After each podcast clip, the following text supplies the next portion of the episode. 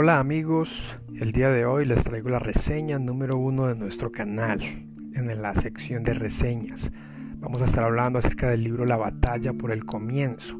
La batalla por el comienzo es un libro que publicó la editorial Portavoz en su edición al español en el año 2012. El autor es el pastor John MacArthur. Y para comenzar vamos a hablar primero un poco acerca del autor. El pastor John MacArthur comenzó su ministerio de predicación y enseñanza expositiva en el año 1969 en la iglesia de Grace Community Church en Estados Unidos. Fue graduado del Seminario Teológico de Dallas y estudió a profundidad el texto griego. Ha producido literalmente miles de predicaciones, las cuales ha publicado de forma gratuita en su página web Gracias a vosotros. El pastor John MacArthur ha sido dotado de una gran capacidad intelectual, una voz potente y de una habilidad de explicar las escrituras de manera clara, dando énfasis dentro de sus sermones a enseñar la importancia del contexto histórico de cada pasaje. El pastor Steven Lawson, hablando acerca de John MacArthur, dice, John es uno de los pocos predicadores con la habilidad de engancharlo a uno en una recapitulación de 20 minutos. Así que no queda duda alguna de que el Señor ha dotado de mucha gracia al pastor John MacArthur.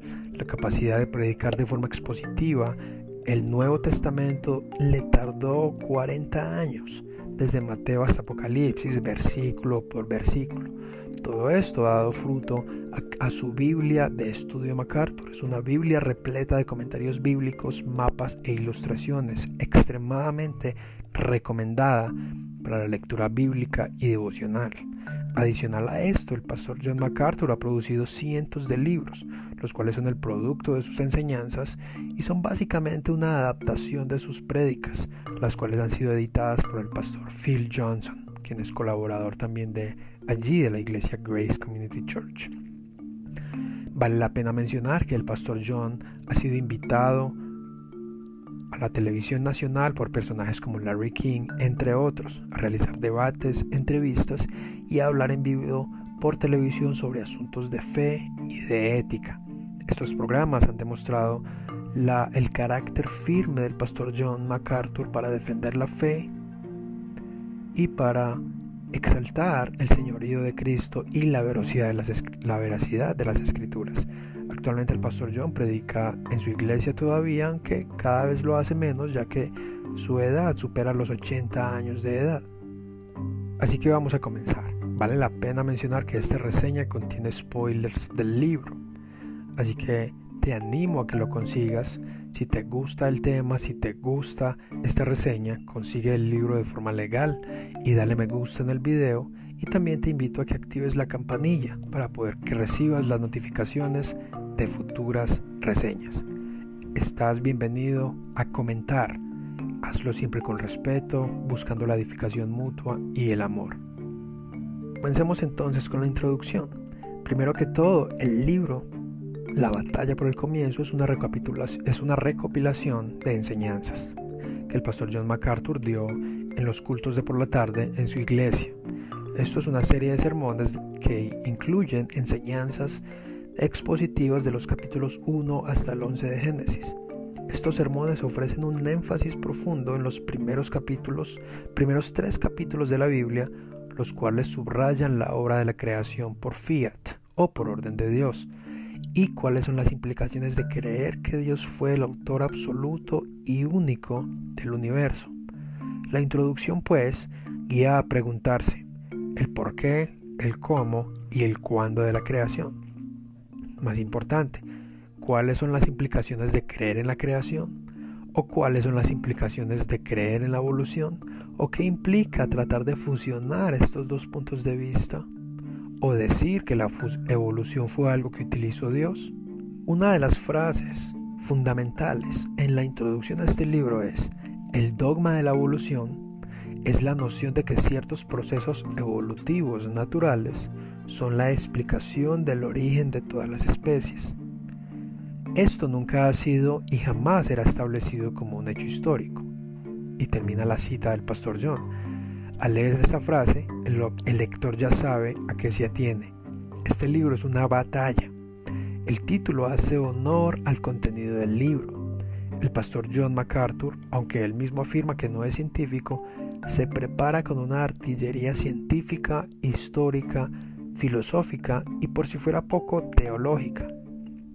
Con esto, él se proponía bombardear, como le llama él, el dogma de la evolución. A continuación, el pastor John MacArthur hace una breve reseña de algunos personajes históricos que han influido en siglos pasados y que han influido en cómo en el pensamiento moderno en general de las personas. Por ejemplo, él habla de Carl Sagan. Carl Sagan fue el presentador en los años 90 del programa Cosmos, que de paso el doctor ya fallecido Arcis Sproul también le escribió unas cartas refutándole algunos de sus pensamientos gnósticos, o agnósticos mejor dicho, y Carl Sagan solo le respondió una carta. Dice el pastor John MacArthur eh, sobre Carl Sagan. Carl Sagan aplicó al universo los atributos divinos de infinidad, eternidad y omnipotencia. Cuando él dijo, el cosmos es todo lo que es, lo que fue y lo que siempre será. Lo interesante aquí es que la palabra cosmos viene del griego que significa orden. De allí proviene la palabra cosmética, por ejemplo. Adicionalmente, John MacArthur sigue introduciendo al lector en la batalla. ¿Cuál es esa batalla? La batalla por el comienzo, por los orígenes. Hay una gran guerra en el mundo.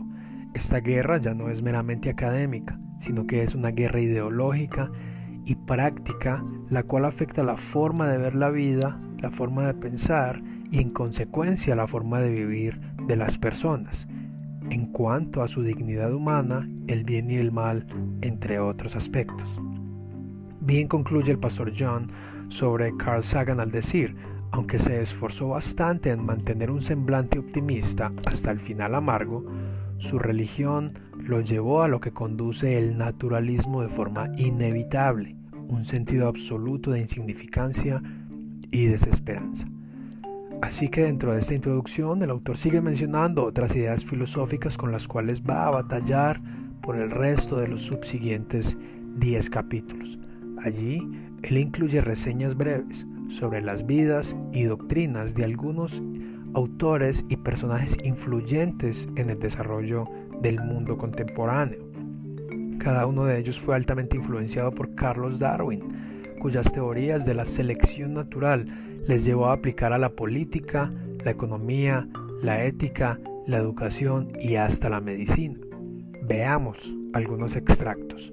Thomas Huxley declaró en 1893 la puesta en práctica de las mejores alternativas éticas, aquello que llamamos bondad o virtud, implica una conducta que se opone en todo sentido a la que conduce al éxito en la lucha cósmica por la existencia. Luego Carlos Marx, quien dedicó su libro El Capital a Carlos Darwin y de quien afirmó que el origen de las especies contiene la base histórica natural que respalda nuestra visión de las causas. En otras palabras, el pensamiento comunista de Carlos Marx, el cual jamás se ha podido desarrollar y sigue siendo un pensamiento utópico, fue respaldado por un pensamiento naturalista, anticristiano, antibíblico y antidios, altamente influenciado por Carlos Darwin. Herbert Spencer es otro personaje, quien aplicaba a las ciencias sociales estos pensamientos naturalistas arrastrados desde Darwin. Afirmó, si la naturaleza misma ha determinado que los fuertes vivan y los débiles perezcan, esta regla debería gobernar toda sociedad. ¿Acaso ese no es el pensamiento que se ve en el mundo de hoy? Nietzsche, el filósofo alemán, dividió a los seres humanos en dos tipos. La clase superior, que será una minoría dominante y con conocimiento, y entre comillas, el rebaño de seguidores mansos como ovejas que podrían manipularse con facilidad. Para Nietzsche la única esperanza en la humanidad era el Ubernatch, el Superman, que no tiene nada que ver con Clark Kent, el personaje de DC Comics, sino que es un prototipo de hombre cuya voluntad le domina. Estimados televidentes, ¿acaso estas ideas no las vemos a diario promovidas en las escuelas, la política, la economía y la salud? cómo en el nombre de la igualdad y los derechos de elección los más débiles son masacrados en el vientre y los niños son adoctrinados en un sistema educativo anticristiano. Para finalizar la introducción, el pastor John MacArthur cita la primera epístola de San Pedro a Timoteo, de San Pablo, perdón, a Timoteo, capítulo 6, verso 20. Los argumentos de la falsamente llamada ciencia. La Biblia nos previene de eso y concluye, el hecho patente es que todos los frutos filosóficos del darwinismo han sido negativos, infames y destructivos para la sociedad humana. La ciencia no ha probado una sola cosa que niegue el registro de Génesis. De hecho, el registro de Génesis responde los misterios de la ciencia. Con esta introducción ya el lector sabe a qué se atiene. Se prepara para una batalla, para meterse en medio de la guerra y de los proyectiles de una guerra por el comienzo. ¿Quién va ganando la batalla en las iglesias? ¿Qué pensamiento o teoría domina en las escuelas? ¿Quién va ganando la batalla en las universidades? ¿Quién va ganando la batalla por el comienzo del universo, del hombre y de la familia dentro de los hogares? Dentro de aquellas mamás y papás que esperan bebés ¿Qué tanto batallas tú en tu mente contra estas ideologías que guerrean por el primer lugar en tu vida? ¿Qué convicción tienes tú acerca del origen del mundo?